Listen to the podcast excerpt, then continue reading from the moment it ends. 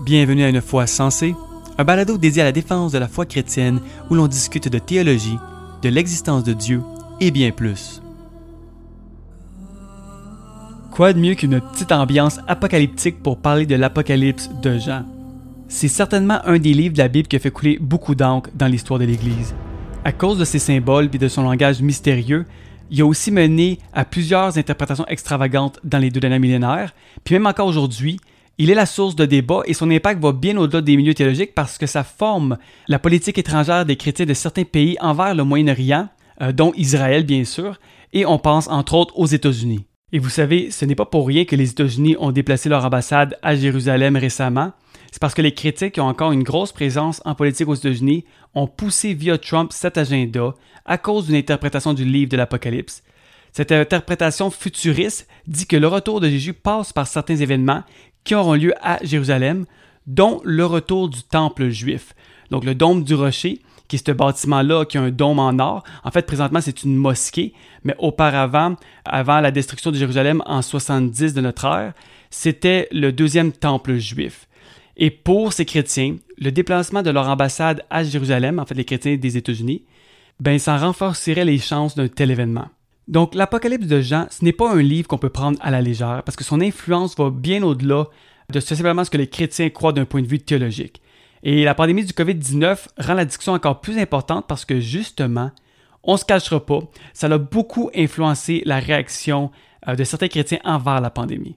Dans un sens, c'est normal, parce que si on ne croit pas en Dieu, ben la fin du monde ou la fin de l'histoire de l'humanité va jamais passer par l'intervention d'une réalité personnelle telle qu'un Dieu.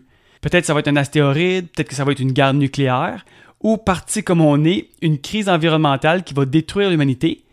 Mais euh, on fait notre vie, puis on verra ce qui arrive un jour, parce qu'il n'y a rien d'autre d'externe à notre réalité qui peut intervenir ou qui aurait un plan pour l'humanité. Mais si un Dieu existe, et bien sûr en tant que chrétien on croit en Dieu, ben on croit dans une réalité personnelle qui nous transcende et qui peut intervenir à tout moment dans l'histoire de l'humanité. Et plus précisément, nous, les chrétiens, on croit dans le retour de Jésus-Christ et dans un jugement de l'humanité.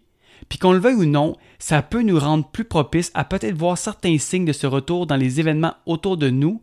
Ça peut nous donner une lunette par laquelle on filtre tout, surtout, surtout si on prend le livre de l'Apocalypse de Jean comme une annonce de ces événements qui en fait qui vont précéder le retour de Jésus-Christ. Et donc, on ne peut pas faire n'importe quoi avec ce livre-là parce que son impact va bien au-delà d'une simple perspective théologique. Et ce qu'on va se demander dans cette série, c'est est-ce que vraiment l'objectif de l'Apocalypse de Jean, c'est de représenter la fin des temps? Est-ce que réellement c'est une annonce par un langage symbolique des événements qui vont précéder le retour de Christ? Ma réponse à moi, non, et je vais vous expliquer pourquoi. Euh, j'ai eu la chance, moi, de mon côté, de faire mon séminaire de bac sur la littérature apocalypse, euh, parce que j'ai toujours été très, très intéressé par ce type de littérature, parce que c'est comme des films. Il y a des symboles, il y a des monstres, des animaux, c'est euh, percutant comme message et ça rend la lecture de ces livres très intéressante. Et dans cette série, on va explorer la nature de ce livre en cinq points. On va probablement commencer à regarder au genre littéraire apocalypse. On va ensuite regarder à son auteur, son contexte et ses destinataires. Par la suite, on va aborder son symbolisme et les quatre grandes approches d'interprétation. Et on va terminer avec une rétrospection sur les différentes approches et celle qui nous semble la plus raisonnable pour l'appliquer à un des symboles bien connus de l'Apocalypse de Jean, la fameuse bête. Si vous n'êtes pas familier avec ce livre, si vous ouvrez votre Bible, l'Apocalypse de Jean est le dernier livre à la fin. Et la Bible, vous savez, bon, c'est une compilation de livres avec des genres littéraires différents. Il y a des livres historiques, des livres mythiques, il y a des épîtres adressés à des églises précises, on a aussi les évangiles qui sont des annonces de bonnes nouvelles. Il existait entre autres des évangiles euh, d'empereurs romains qui annonçaient des, bonnes nouvelles de leur victoire, de leur conquête euh, militaire. Et au niveau de la Bible, tous ces livres s'adressaient à différentes personnes sur plusieurs siècles, avec une seule ligne directrice, celle de cette interaction de Dieu auprès du peuple juif qui va s'accomplir pleinement en la personne de Jésus-Christ. Et l'Apocalypse de Jean c'est pas parce qu'il est le dernier livre de la Bible qu'il a été compris comme une annonce des événements de la fin des temps, mais c'est plutôt à cause de la nature de son message, cette annonce du jugement dernier et de la vie à venir, peint avec des symboles mystérieux qui justement rendent ce message-là vivant, percutant et euh, qui nous aura amené à plusieurs fois à prendre ce livre-là comme une annonce de la fin des temps. Mais est-ce le cas? Pour répondre à cette question, on n'a pas le choix de commencer par regarder le genre littéraire Apocalypse, ou on peut juste simplement dire le genre Apocalypse. Et moi, quand j'ai grandi dans la foi chrétienne, en lisant la Bible, il me semblait y avoir qu'une seule Apocalypse. Je ne savais pas qu'il en existait d'autres, mais en fait, il existe des dizaines d'apocalypses juives ou chrétiennes. Donc, premier point noté, le style d'écriture qu'on retrouve dans l'Apocalypse de Jean n'est pas unique à lui. Dans le judaïsme, les apocalypses étaient produits du 3e siècle avant Jésus-Christ jusqu'au 2e siècle de notre ère. On pense entre autres aux écrits de Daniel, qui est dans l'Ancien Testament. On a aussi 4 Esdras, l'Apocalypse d'Abraham et aussi l'Apocalypse d'Enoch, qui est bien connu. Et ce style d'écriture touchait la fin des temps, euh, soit l'eschatologie, et était utilisé principalement dans des moments de grande oppression. J.J. Collins définit ce genre de cette manière. Euh, lui, c'est probablement, je dirais, un des plus grands experts en littérature apocalypse. Et voici comment il décrit ce genre littéraire. Une apocalypse est un genre de littérature de révélation qui, dans un cadre narratif, présente une révélation transmise par un être céleste à un destinataire humain. Une telle révélation a pour but d'interpréter les circonstances présentes et terrestres à la lumière du monde surnaturel et de l'avenir, et d'influencer à la fois la compréhension et le comportement des destinataires par le moyen de l'autorité divine. En gros, les apocalypses étaient écrites dans un temps de crise, un temps de guerre, un temps de persécution afin de soutenir la foi du peuple qui était opprimé. Ça les encourageait à persévérer et ça utilisait des symboles afin d'amplifier le message théologique et exhorter le peuple. Son cadre narratif peint un monde mystérieux qui est constamment lié à un monde surnaturel et qui ne peut pas éviter un jugement de la fin des temps. Et donc, l'Apocalypse permet aux croyants d'interpréter les problèmes de sa vie et de clarifier ses valeurs. Et il existe deux types d'apocalypse. On a les apocalypses historiques et les voyages dans un autre monde. L'apocalypse historique concerne la révision des événements passés pour prédire la destinée future d'un peuple. Entre autres, le livre de Daniel, c'est un apocalypse historique. Alors que les apocalypses, euh, dans le fait, qui font un voyage dans un autre monde, ça touche beaucoup plus à des bouleversements cosmologiques et ça va utiliser un personnage qui semble aller dans, le, lieu céleste pour interpréter encore une fois euh, un problème des destinataires.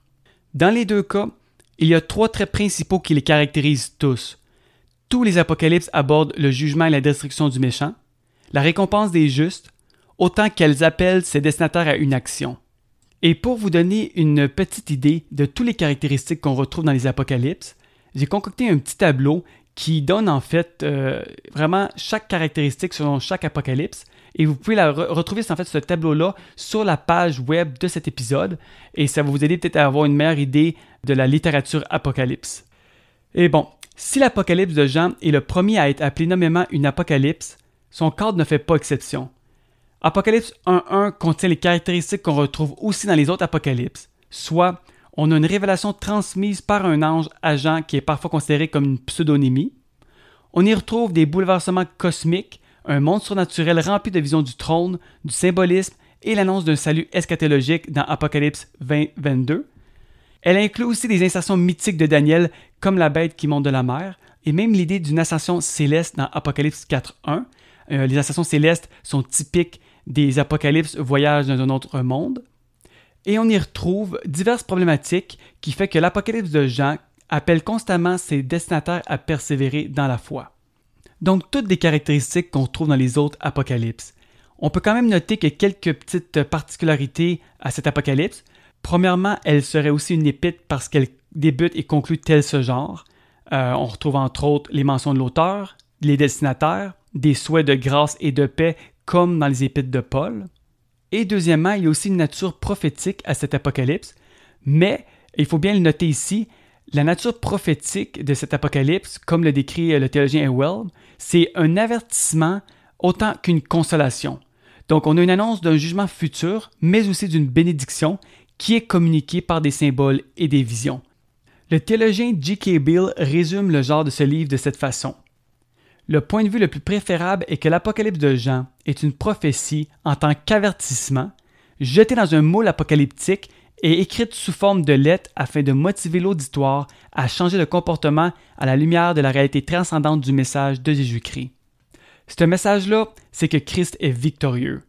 On aime beaucoup en tant que chrétien focuser sur la partie sombre de ce livre, à toutes les parties ténébreuses. On pense à la bête, les fléaux, le 666. Mais en fait, le message qui revient constamment, c'est que Christ est victorieux et c'est une des notions qu'on va approfondir au prochain balado aussi. D'ici là, il y a vraiment un point important à discuter afin de bien comprendre et lire ce livre, euh, c'est qu'est-ce qu'on entend par prophétie? Parce que la pensée populaire, c'est que bon, c'est comme l'annonce des événements à venir. On pense souvent à Nostradamus. Donc, être un prophète, c'est comme si tu serais en mesure de dire s'il va faire beau ou non demain. Mais dans la Bible, c'est pas exactement ça. En fait, la prophétie à l'époque de l'Ancien Testament consistait à reprendre le peuple pour le ramener sur le droit chemin. Alors que dans le Nouveau Testament, la prophétie était beaucoup plus un encouragement de la foi. Donc on s'encourageait, on se consolait, on s'exhortait ou on s'avertissait à persévérer dans la foi chrétienne.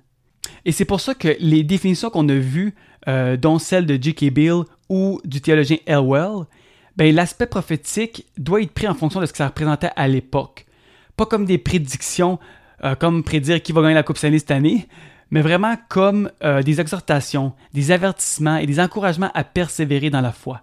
C'était ça la nature prophétique du Nouveau Testament. Puis d'ailleurs, c'est exactement ce qu'on retrouve dans l'Apocalypse de Jean. Constamment de l'exhortation, des avertissements et des encouragements à persévérer dans la foi.